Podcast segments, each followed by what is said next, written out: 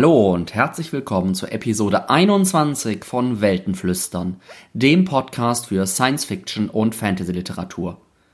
Mein Name ist wie immer Nils Müller und ich habe euch heute mal wieder drei Bücher mitgebracht. Nachdem die letzte Folge als Jubiläumsepisode ja sich auf deutschsprachige Science Fiction konzentriert hat und ich in der nächsten Episode mich ganz ausführlich mit den Hugo Awards beschäftigen werde und mit den dafür nominierten Kurzgeschichten, Romanen, Novellen und Filmen, ist diese Episode erstmal noch eine ganz normale, so wie ihr sie kennt. Das heißt, ich habe euch wieder drei sehr unterschiedliche Bücher mitgebracht, die aber gleichermaßen sehr, sehr spannend und sehr interessant zu lesen waren. Heute mitgebracht habe ich euch nämlich New York 2140 von Kim Stanley Robinson, Lightless von C.A. Higgins und Arkwright von Alan Steele. Viel Spaß beim Zuhören.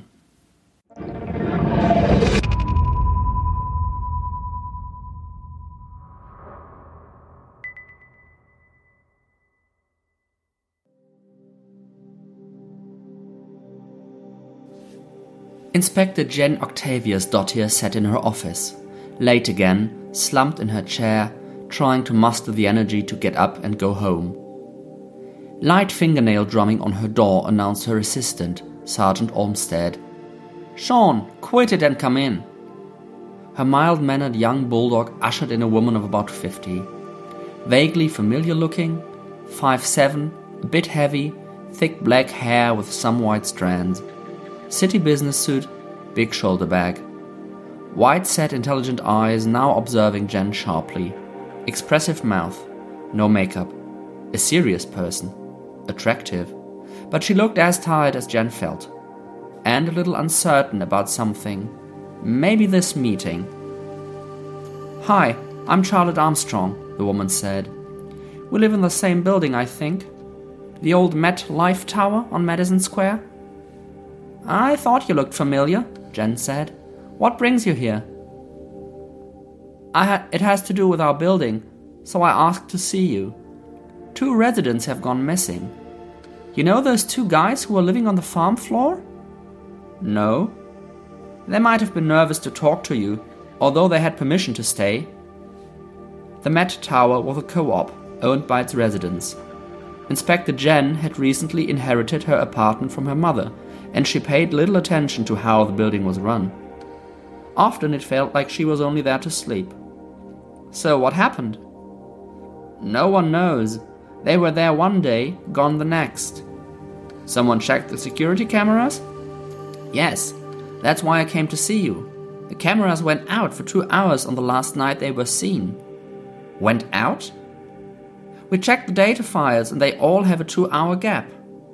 Like a power outage? But there wasn't a power outage, and they have battery backup. That's weird. That's what we thought. That's why I came to see you. Vlade, the building super, would have reported it, but I was coming here anyway to represent a client, so I filed the report and then asked to speak to you. Are you going back to the mat now? Jen asks. Yes, I was.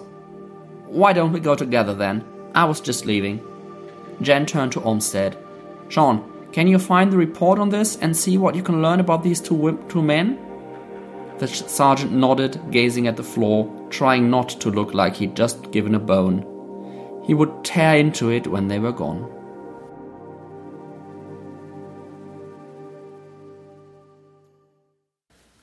Jen und Charlotte, die wir jetzt hier in diesem kurzen Intro kennengelernt haben, sind dann auch gleich zwei der zehn Hauptfiguren, denen wir in Kim Stanley Robinsons neuem Roman New York 2140 oder weil er eben bisher nur auf Englisch erschienen ist, New York 2140 durch die mittlerweile überschwemmte Stadt folgen.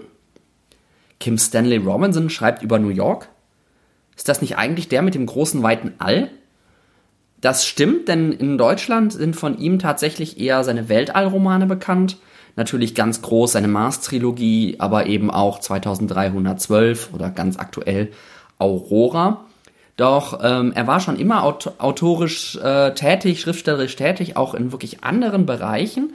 Ähm, er hat zum Beispiel auch geschrieben ähm, Shaman oder Galileo's Dream, wo er so eher historische, mythische Themen verarbeitet. Und er hat aber auch schon ganz lange eine politische Seite. Ähm, zwar eine sehr kapitalismuskritische und umweltaktivistische Seite, also ist wahrscheinlich einer der am offensten linken Autoren, die es im amerikanischen Raum gibt und auch am aktivistischsten in dem Bereich unterwegs. Und seine Reihen äh, Three Californias und Science in the Capital haben diese Themen auch schon vor Jahren aufgegriffen. Ich weiß allerdings gar nicht, ob die überhaupt ins Deutsche übersetzt worden sind. Und wenn die ins Deutsche übersetzt worden sind, dann haben die hier jetzt nicht so die ganz, ganz große Verbreitung gefunden. New York 2140 schlägt wieder genau in dieselbe Kerbe und verbindet jetzt im Grunde das Thema Umweltaktivismus und Umweltschutz und Kapitalismuskritik in einem. Es spielt dabei angeblich, ich habe da keine offizielle Bestätigung für gesehen, aber ähm, es soll in derselben Zeitleiste spielen wie 2312, nur halt eben gut 200 Jahre früher. Und die Situation ist die, dass wir Menschen leben noch auf der Erde, also es ist nicht schon so, dass wir uns ein Sonnensystem ausgebreitet hätten. Ähm, der Meeresspiegel ist allerdings in den letzten Jahrzehnten ähm, in zwei Wellen massiv angestiegen. Und das hat für New York die Konsequenz, dass ein Teil der Stadt unter Wasser steht. Es war so unter Wasser, dass, ähm, dass, sie quasi, dass der Verkehr mit Booten passiert und äh, solche Dinge, dass aber Hochhäuser in den oberen Etagen tatsächlich noch bewohnbar sind. Das ist das mit dem MetLife Tower, den äh, ihr gerade in dem Intro schon angesprochen gehört habt. Die Wege zwischen den Booten, äh, zwischen den Gebäuden werden eben gemacht mit Booten oder auf Brücken, die eben errichtet worden sind. Und das Stadtbild wird sehr stark geprägt von den Gezeiten, weil dadurch halt äh, ein ganzes Gebiet gibt, großflächiger Teil der Stadt, der eben bei Flut unter Wasser steht und bei Ebbe eben nicht. Und das ist natürlich auch nochmal ein ganz besonderer Einfluss. Ähm, der Roman dreht sich jetzt um dieses Gebäude, ähm, um den Mad Life Tower oder fokussiert darauf, ähm, das eben so ein bisschen als Kommune organisiert ist, was ihr gerade auch schon gehört habt, und von den Bewohnern irgendwie selbst verwaltet wird. Kommune darf man sich jetzt allerdings nicht so klischeehaft äh, vorstellen, irgendwie ähm, öko, ähm, bisschen alternativ und sowas, sondern es ist eher so, so eine Luxuskommune. Also eher äh, viele reiche Leute oder alteingesessene Leute haben sich zusammengetan und leben da ihr Leben dann doch in relativ hohem Lebensstandard, obwohl rund um, um sie herum das mit, dem, mit der Stadt irgendwie nicht mehr so ganz doll aussieht. Der Roman begleitet zehn sehr unterschiedliche Bewohner. Ähm, zählt im Grunde deren Geschichten. Also die erste Bewohnerin haben wir gerade schon kennengelernt, das ist Inspector Jen, Jen Octavius dorthin. Ähm, die ist eine Polizistin und Ermittlerin ähm, und ähm, wird eben von Charlotte, Charlotte ist eine zweite äh, Person, die da eine ganz zentrale Rolle spielt, ähm, darauf angesetzt, diese zwei verschwundenen Männer zu finden. Also äh, Jen ist Polizistin und Ermittlerin. Charlotte, ähm, die wir gerade auch schon kennengelernt haben, ist Anwältin und vor allen Dingen Vorsitzende der Selbstverwaltung des MetLife Towers. Das heißt, sie ist diejenige, die im Grunde die ganze Administration koordiniert, ähm, all solche Dinge macht. Die beiden verschwundenen ähm, Typen sind Matt und Jeff. Matt und Jeff sind zwei ja, anarchistische Informatiker, ähm, die eigentlich in so einem improvisierten Zelt auf der Farmetage des Towers leben. Also das haben die da irgendwie so auf den, auf den künstlichen Wiesen sozusagen aufgestellt, haben da gelebt werden aber entführt, das wird relativ schnell klar, da spoiler ich jetzt nicht so viel, ähm, und finden sich in einem Container auf dem Grund des Meeres wieder. Das ist schon ein ziemlich abgefahrener Einstieg und ähm, diese Handlungsebene um Matt und Jeff ist eben eine der Handlungsebenen, die wir in dem Roman begegnen. Eine weitere Person, die eine ganz, äh, die hier so als Hauptfigur und als Point-of-View-Charakter äh, fungiert, ist Franklin. Franklin ist ein Investmentbanker, der einen Index für den Preis überschwemmter Immobilien betreibt. Das heißt, der ist so ein bisschen so, so ein Klimavorhersager, der irgendwie vorher, versucht vorherzusagen, wie sich der Wert von bestimmten Immobilien entwickelt. So, das ist also eher so, ne, der böse Kapitalist. Man sieht schon, wenn das Kapitalismus kritisch wird, ähm, ist das Setting da schon durchaus angelegt. Franklin entdeckt aber für eine Frau, die er kennenlernt, dann irgendwie doch seine soziale Seite, so im Laufe des Romans ein bisschen. Auch schon angesprochen in dem kurzen Teil ist Vlade. Vlade ist der Hausmeister oder Superintendent, also Super ähm, und so ein bisschen die gute Seele des, des MetLife Towers. Das heißt, der kümmert sich um die Technik, guckt, dass alles läuft, ist so, ja, eben der Hausmeister, Superintendent ähm, da. Und der spielt vor allen Dingen deswegen eine Rolle, weil er die zwei jungen Stefan und Roberto ein bisschen unter seine Fittiche nimmt. betreut. Stefan und Roberto sind zwei Jungs, so um, die 10, 11, 12 Jahre müssten die sein, die auf der Suche sind nach einem legendären Schatz und äh, dabei irgendwie ein Talent haben, in Schwierigkeiten zu geraten. Also wirklich schon fast slapstickhaft oder klischeehaft, wie die es irgendwie immer wieder schaffen, sich in blöde Situationen zu bringen, wo Blade sie, also wo Blade sie dann irgendwie raus, rausretten muss. Aber es sind halt trotzdem zwei sehr, sehr sympathische Jungs, die eigentlich die zweite Handlungsebene ein bisschen treiben. Dann haben wir noch Emilia. Emilia ist ja ein YouTube-Star, nur dass es 2140 nicht mehr YouTube heißt, sondern irgendwie so, so ein generalisiertes Streaming zu sein scheint. Ähm, die mit einem Fluggerät, das irgendwie sehr einem Zeppelin ähnelt, bedrohte Tierarten zwischen Habitaten transportiert. Also das ist irgendwie das, womit sie ihr Geld verdient und wie sie lebt. Sie nutzt eben diese Transporte dann, um Videos zu äh, erstellen, sich selbst zu inszenieren und damit irgendwie ihr Leben zu verbringen. Sie lebt zum Großteil auch in diesem Gefährt, aber hat eben auch ein Apartment im Mad Life Tower. Ähm, mit diesen Figuren entwickelt Robinson jetzt nicht eine konsistente Handlung, sodass man ge das Gefühl hat, er erzählt eine durchgehende Geschichte, sondern erzählt mehrere Handlungsstränge eigentlich, in denen sich die Personen überlappen. Also ich habe gerade schon angedeutet, das Verschwinden von Matt und Jeff ist ein ganz zentraler Punkt.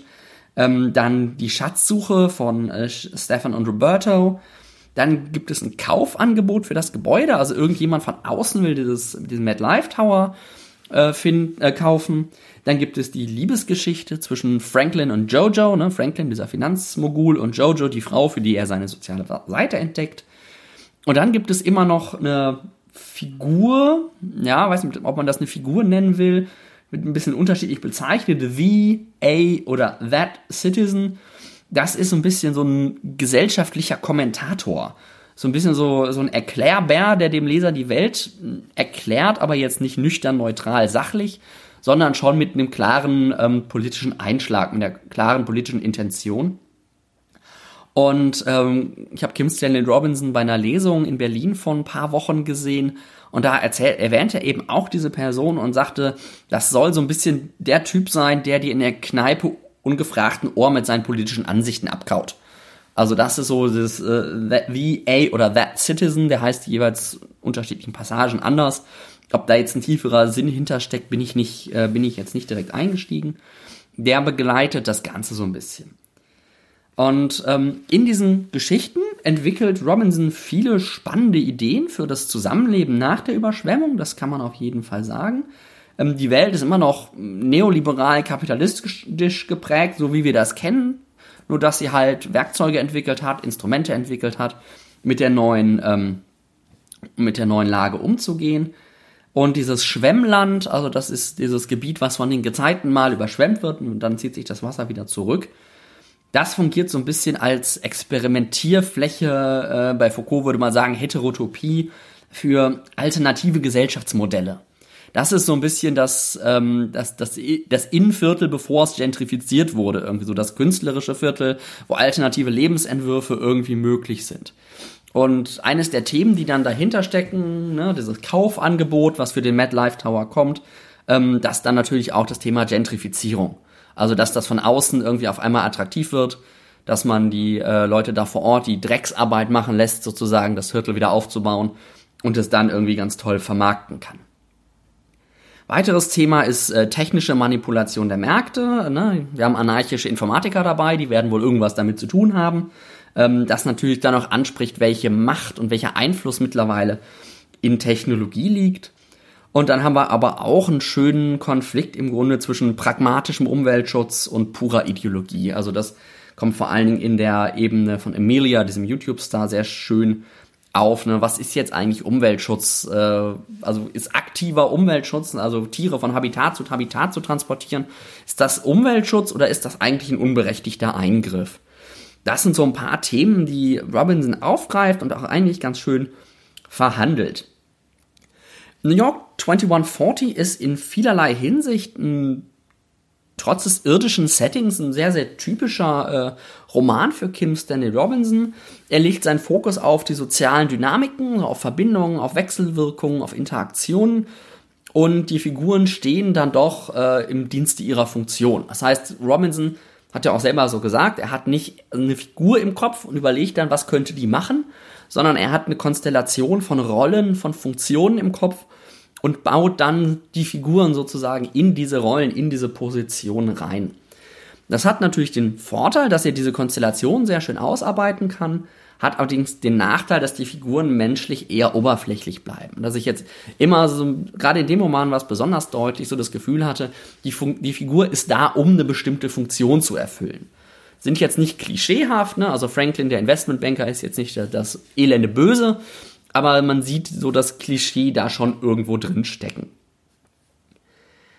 Was Robinson ob dieser schön geschilderten Dynamiken und ähm, der vielen thematischen Ideen so ein bisschen vergisst, ist die übergreifende Handlung. Und das wird vor allen Dingen im dritten Drittel des Romans dann doch, also im letzten Drittel des Romans, doch merklich, denn da wird New York 2140 immer mehr zu einem politischen Manifest, wo sich dann irgendwie die Figuren über politische Ansichten austauschen. Ähm, und auch The Citizen, der ist natürlich immer dabei, der macht das ja von Anfang an schon so.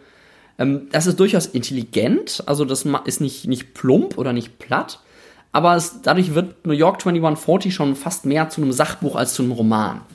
Hat dementsprechend auch relativ viele erklärende Passagen, äh, wo dann irgendwie nochmal so Grundlagen von irgendwelchen Finanzindizes oder vom Geldsystem erklärt werden, damit der Leser die politische Message auch äh, aufnehmen kann. Auf der Lesung, von der ich gerade gesprochen habe, hat Kim Stanley Robinson erzählt, dass er, dass er von moderner Science Fiction eigentlich sehr, sehr wenig liest, um sich seinen eigenen Stil zu bewahren. Und ähm, das merkt man bei New York 2140, finde ich, im Guten wie im Schlechten. Denn es ist eben unverkennbar Robinson und Robinson ist auch gut. Man merkt, dass das sein Thema ist, seine Art zu schreiben ist.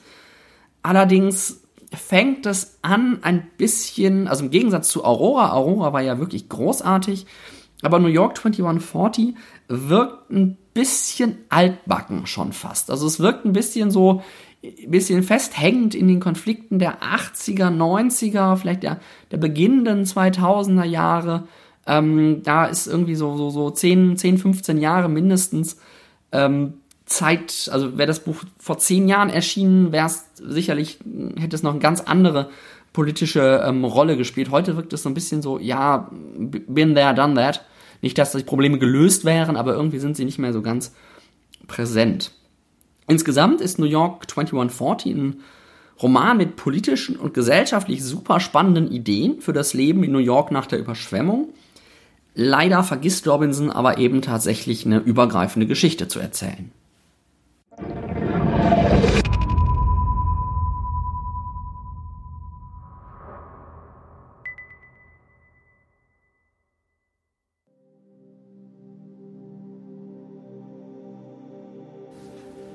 When there was something wrong with the Ananke, Althea knew. The Ananke was a special ship. The Ananke was a miracle, a miracle of engineering, a miracle of physics, a miracle of computing. The Ananke was beautiful, its gravity producing mass nestled in its center, contained by a cage of sparking magnets, with the rest of the ship curling out over that core the lights of windows studding its black spiral like bioluminescence. When it drifted through black space, it looked like an extinct creature of Terran ocean depth, a creature out of time and into space. The Ananke was Althea's in heart, if not in law, and Althea knew her every inch. For that reason, when there was something wrong with the Ananke, Althea knew. Scan of the filtration system reports no abnormalities, the mission said from behind her. The crew of the Ananke was so small that even the captain had to aid with system mandated tasks. He sat on the opposite side of the control room, running scans on the other end of the U shaped control panel. The room was narrow enough that Althea could have turned around, stretched out her arm, casting its shadow on the dull metal tiles, and touched his broad shoulder with the tips of her fingers. Right, Althea muttered, her eyes tripping from line to line on the code scrolling up the screen. Did you finish the atmospheric check? Domitian asked, his voice a low rumble. I'm running it again, Domitian said, stolid. Is there something wrong? Althea didn't answer him, only continued to scan the results displayed before her. I'm okay, said the scan in the language of math and code, but they were wrong. She knew it.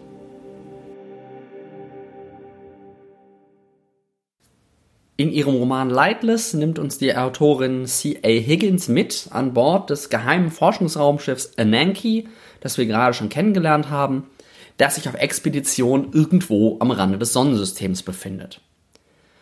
Und Althea wird recht behalten, denn tatsächlich stimmt irgendwas nicht mit den Daten, die die Systemchecks des Schiffs ausspucken. Es haben sich nämlich zwei blinde Passagiere an Bord geschmuggelt und dazu den Computer manipuliert.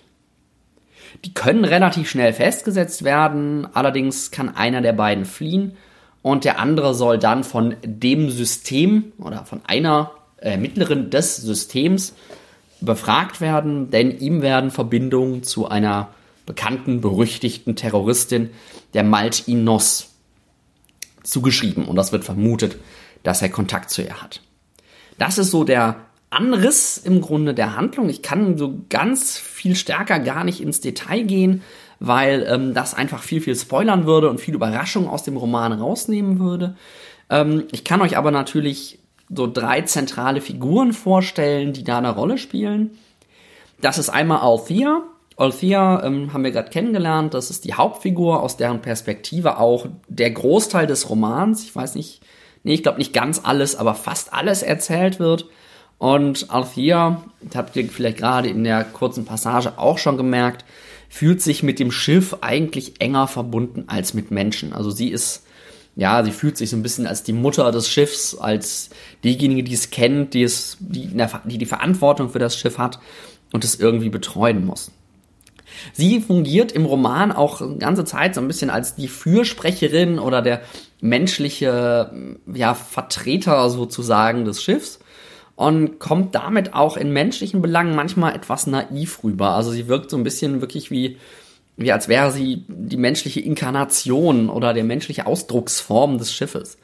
Das ist eine sehr spannende Figur, die, wie gesagt, dich durch den ganzen Roman zieht.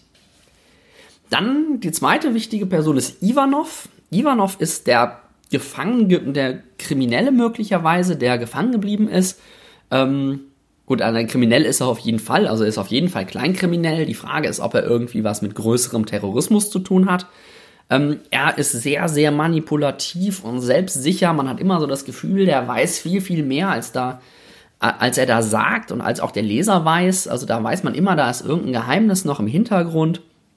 Und ihm werden eben diese Verbindungen zu der Maltinos nachgesagt. Das ist irgendwie so eine mysteriöse, teuflische Terroristin, der, der irgendwie für mehrere Anschläge verantwortlich gemacht wird.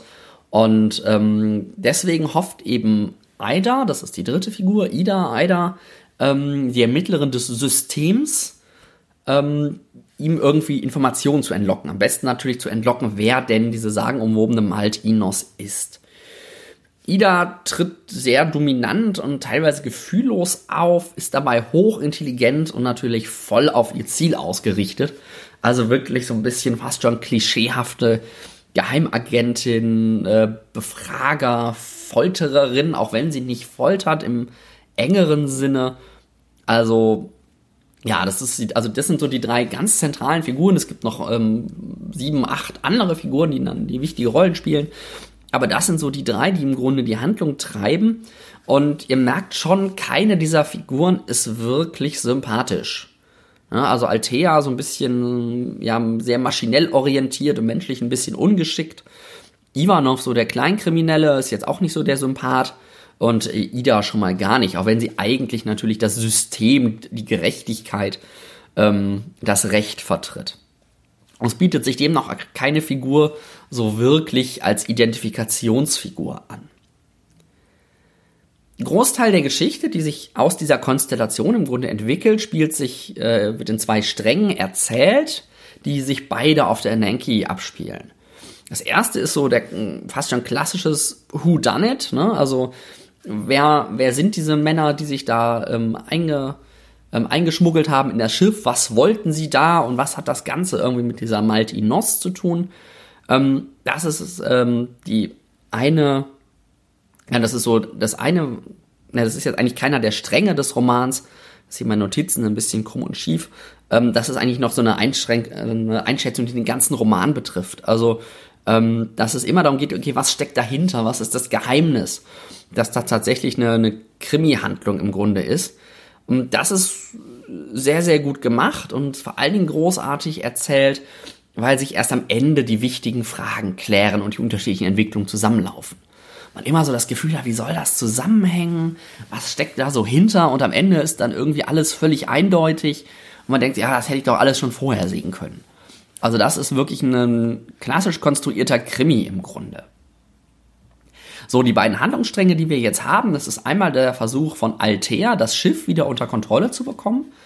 Ich habe ja gerade angesprochen, dass ähm, Ivanov und Matty, also diese beiden Kriminellen, den Computer manipuliert haben, um irgendwie unentdeckt an Bord zu kommen.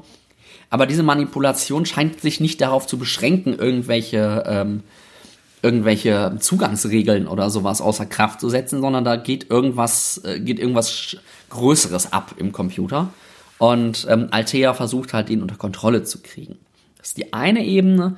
Ähm, die zweite Ebene, äh, das ist die Befragung oder die, das, das Verhör, muss man ja fast sagen, äh, zwischen Ivan, Ivanov und Ida, also äh, die Agentin befragt den Kriminellen, weil Ida eben herausfinden will, welche Verbindung Ivanov zur Maltinos hat. Der Handlungsstrang um Altea und Ananki handelt im Grunde technische und technikphilosophische Themen so ein bisschen ab. Es geht, wie bei dem Ansatz vielleicht zu vermuten, um Computer, um künstliche oder doch nicht so künstliche Intelligenz. Es geht um Bewusstsein und das Ganze mit einer ziemlich eleganten Herangehensweise, die ich hier natürlich jetzt nicht spoilern will.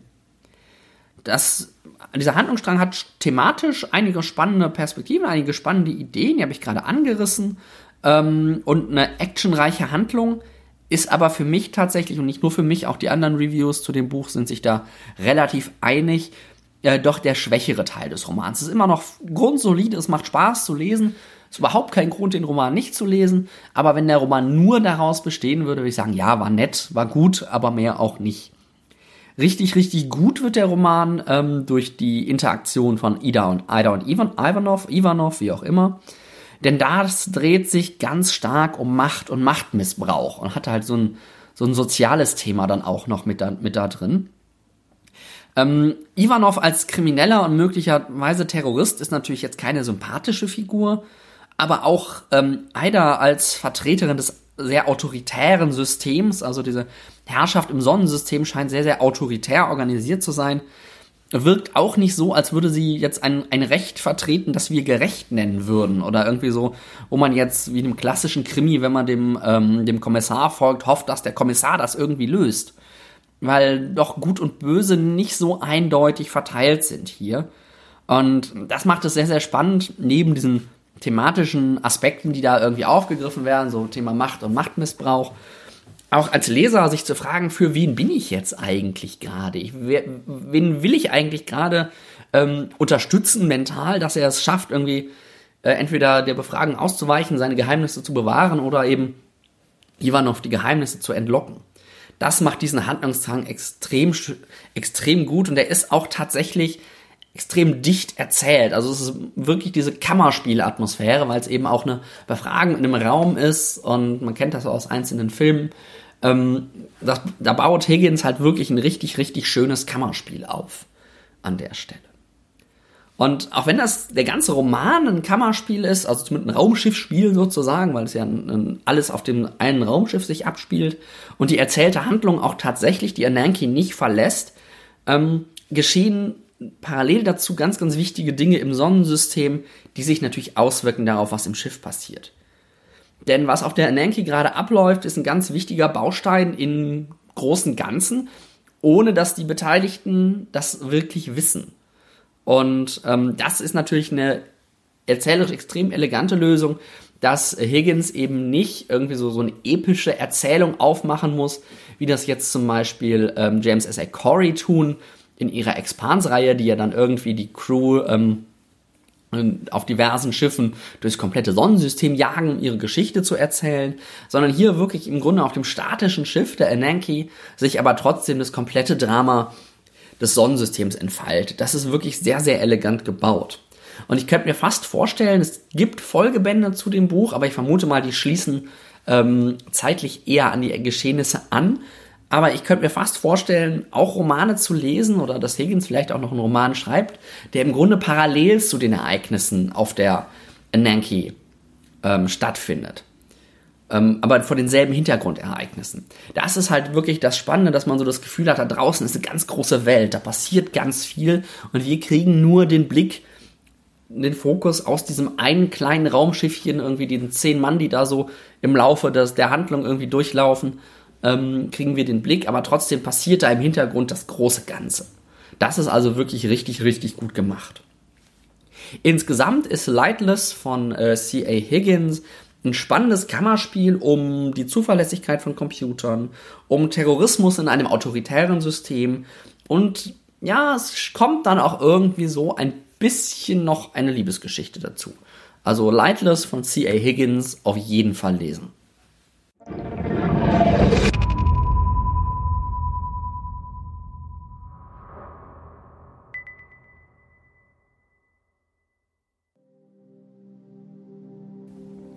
When Kate Morrissey's grandfather died on October 5th, 2006, his passing made the front page of the next morning's Boston Globe. The headline, Nathan Arkwright, Science Fiction Pioneer Dies, appeared in the bottom right corner below the fold, and it was the first thing Kate saw when she picked up the paper from the front stoop of her Cambridge apartment house. Still wearing her robe, Kate stared at the newspaper in her hand for a long time before she carried it back to her apartment. Pausing to pour her first cup of coffee, she laid the paper down on the kitchen table and read the lead. Nathan Arkwright, the science fiction author best known as creator of the Galaxy Patrol, died Thursday at his home in Lenox, Massachusetts. Arkwright, 85, is considered to be one of the big four sci fi writers of the 20th century, along with Robert A. Heinlein, Isaac Asimov, and Arthur C. Clarke. His 23 novels and 5 collections of short stories have been translated into dozens of languages and have sold millions of copies worldwide, and many readers credit him with sparking their interest in science. Arkwright's most famous creation was the Galaxy Patrol. Beginning in 1950 with a novel of the same title, it became a long running series of space adventures that eventually consisted of 17 novels until its final installment, Through the Event Horizon, appeared in 1988. The Galaxy Patrol was the basis for a radio drama, a CBS television series, three major motion pictures, and a daily comic strip. Many astronauts claim that they were inspired by the Galaxy Patrol, and a complete set of the novels is aboard the International Space Station. Born, in Ma- born March 18, 1921, in Brooklyn, New York, Nathan Arkwright was. Kate stopped reading.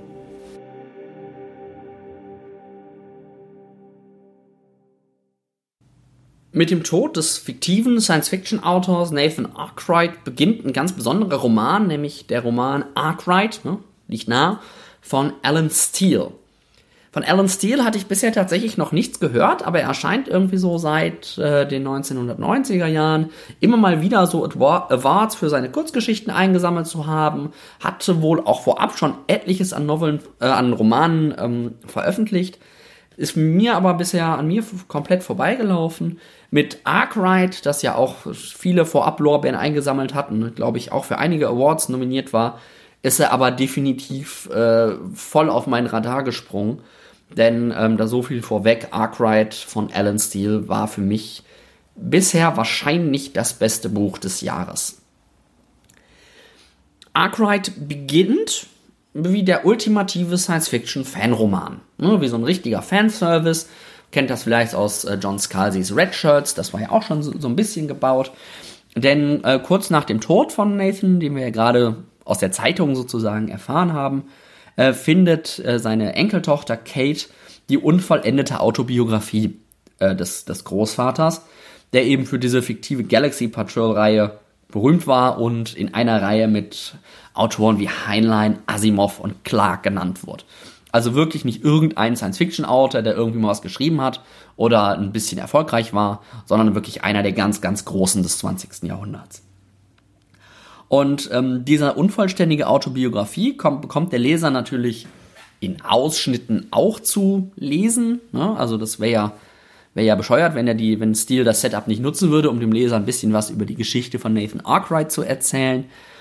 Und ähm, da gibt's ganz am Anfang, ich glaube, fünfte Kapitel ist das, eine großartige Szene, ähm, wo der junge Nathan Arkwright irgendwie als Zehnjähriger, Elfjähriger, Zwölfjähriger, ganz junger Steppke, ähm, im Jahr 1939, ah, da ist er elf, ne, wir wissen ja, er ist 28 geboren, ähm, eine Ausgabe der Zeitschrift Astounding Science Fiction in die Hand bekommt.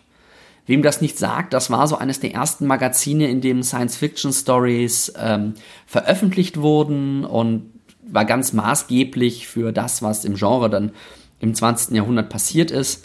Und wenn ich mich jetzt recht entsinne, auch wenn mir jetzt, wenn ich jetzt falsch sage, kriege ich Ärger, ähm, war der erste Herausgeber und Gründer dieses Magazins Hugo Gernsback, nachdem jetzt heute immer noch die Hugo Awards benannt sind. Also ganz zentrale Zeitschrift, da bekommt er eben eine Ausgabe in die Hand und sieht eine Ankündigung, eine Einladung für den ersten Worldcon, die erste World Convention. Na, da wird jetzt der 75. dieses Jahr in Helsinki stattfinden. Hier geht's dann um den ersten damals, äh, ich glaube, in New York. Und ähm, dass das zufälligerweise bei ihm mehr oder weniger direkt um die Ecke ist, geht er da halt hin und lernt dann halt schon vor der Tür irgendwie so, so junge, junge Männer kennen, junge Kerle kennen, ähm, die illustre Namen tragen wie Cyril Kornbluth oder ähm, Frederick Pohl.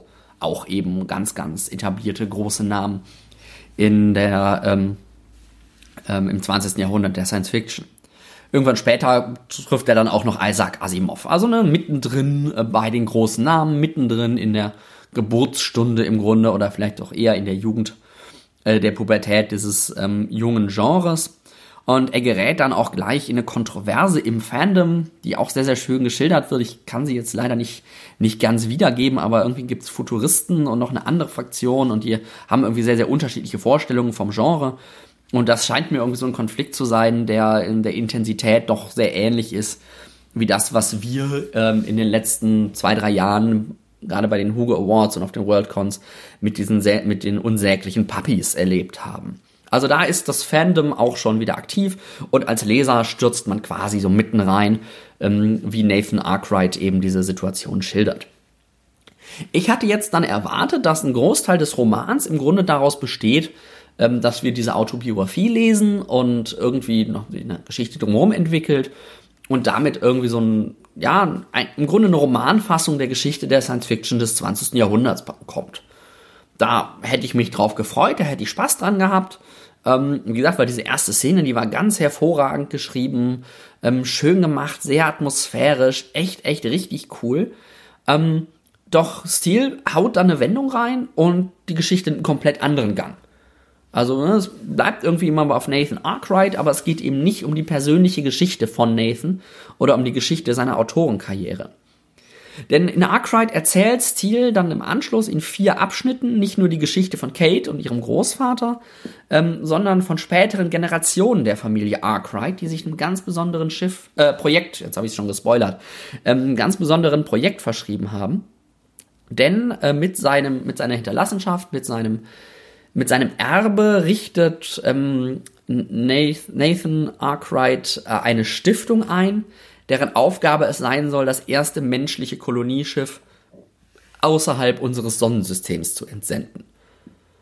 So, das ist dann nämlich das eigentliche Thema des, des Romans.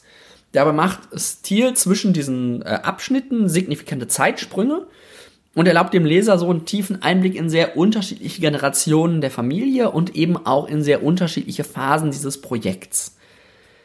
Damit wird Arkwright zu einer sehr, sehr ungewöhnlichen Mischung zwischen aus Familiensaga, also na, ihr kennt diese Romane, die irgendwie eine Familie über 100 oder 200 Jahre verfolgen, sehr, sehr klassisches, fest etabliertes Genre im Grunde und Science Fiction, weil in der Science Fiction habe ich das in der Form jetzt tatsächlich noch nicht gelesen. Ich kann jetzt nicht viel über die Handlung sagen, ohne spannende Überraschungen und Wendungen und so weiter vorwegzunehmen. Aber Steele schafft es halt wirklich mit jedem Zeitsprung, ne, wie gesagt, ungefähr ein Viertel des Romans verbringt man in jeder dieser Zeitebenen, ähm, eine eigentlich eine komplett eigene Geschichte zu erzählen. Da erkennt man dann den Kurzgeschichtenautor, ähm, der sich halt in so kurzen Formaten wohlfühlt und auch in kurzen Formaten viel entwickeln kann und viel zeigen kann. Ähm, er schafft es aber gleichzeitig auch, den Zusammenhang zwischen diesen Geschichten zu erhalten. Also man hat nicht, äh, wie jetzt zum Beispiel bei ähm, Central Station, was ja auch von Levi Tidda, was ich ja auch besprochen habe, das Gefühl, dass die so ein bisschen nebeneinander stehen oder dass man nicht so richtig weiß, wie hängen die zusammen und wo soll das große Ganze hin, ähm, sondern der bleibt immer erhalten, weil er irgendwie immer die ähm, den Enkel aus der einen Epoche als Großvater in der anderen Epoche wieder auftauchen lässt, sozusagen. Das heißt, man hat da trotz dieser Separiertheit dieser vier Geschichten im Grunde schon das Gefühl, einen Roman zu lesen. Er geht dabei, es liegt dann auch nahe bei der Konstruktion, verschiedene Familienkonstellationen durch, greift ganz typische Themen aus Familienromanen auf und setzt sie vor den Hintergrund dieses großen Vermächtnisses, dieses großen Projekts. Also da ist dann irgendwann der alkoholsüchtige Vater, der verschwindet.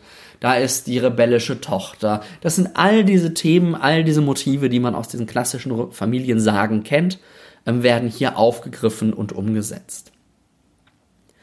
Und trotz dieser Vielzahl an Figuren, an Geschichten, schafft er es tatsächlich, die unterschiedlich und gleichzeitig glaubwürdig zu konstruieren. Also man hat nie das Gefühl, ach, jetzt passiert das schon wieder oder ah, das ist jetzt immer ein bisschen oberflächlich, sondern es ist immer glaubwürdig und immer schön mit kleinen Geschichten, mit Nebengeschichten angereichert, mit Anekdoten, die irgendwie zwischendrin auftauchen, um das unglaublich lebendig und ähm, intensiv wirken zu lassen. Dass man richtig das Gefühl hat, man ist nah an dieser Familie dran.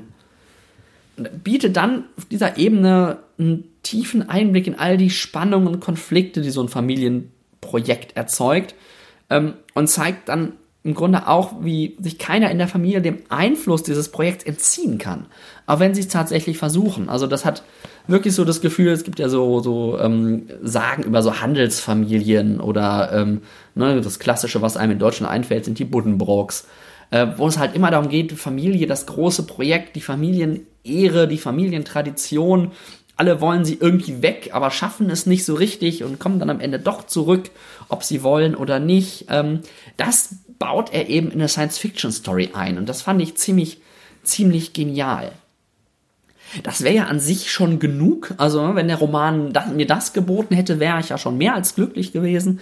Ähm, aber er schafft es eben auch noch, ähm, dieses Projekt in irgendeiner Form realistisch aufzubauen.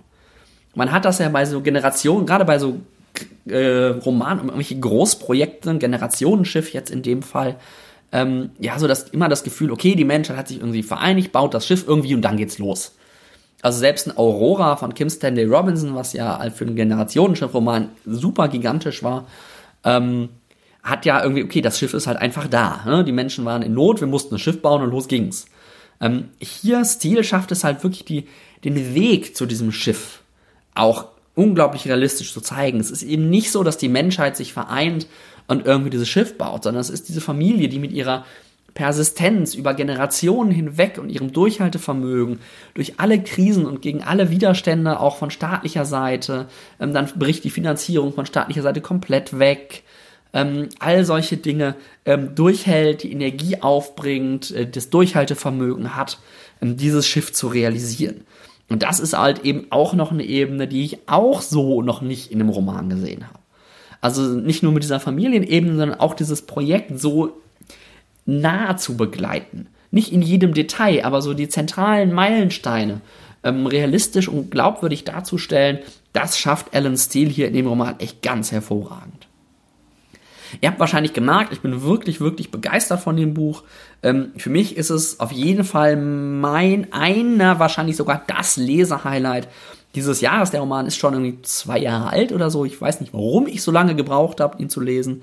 Ähm, wenn ich in dem Jahr ihn gelesen hätte und für den Hugo hätte abstimmen dürfen, bin mir sehr, sehr sicher, dass ich ihn, dass ich äh, für den Roman gestimmt hätte. Also Arkwright ist Fanservice, Arkwright ist großartige Science-Fiction-Familiensaga und auch noch eine technisch und sozial glaubwürdige Geschichte eines menschlichen Megaprojekts. Mehr kann man, glaube ich, auf den das ist gar, auch gar nicht lang, irgendwie 400 Seiten oder sowas, Roman tatsächlich nicht erwarten. Und ähm, Arkwright sollte man sich als Science-Fiction-Leser, gerade wenn man bereit ist, englische Romane zu lesen, auf keinen Fall verpassen.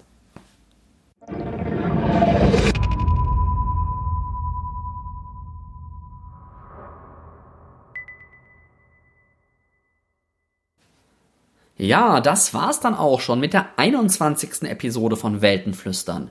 Ich hoffe, für euch waren ein paar interessante Buchtipps dabei. Ich freue mich wie immer über Kommentare zur Episode. Am besten direkt auf dem Blog unter weltenflüstern.de slash 21. Da findet ihr auf der Webseite natürlich auch noch alles andere.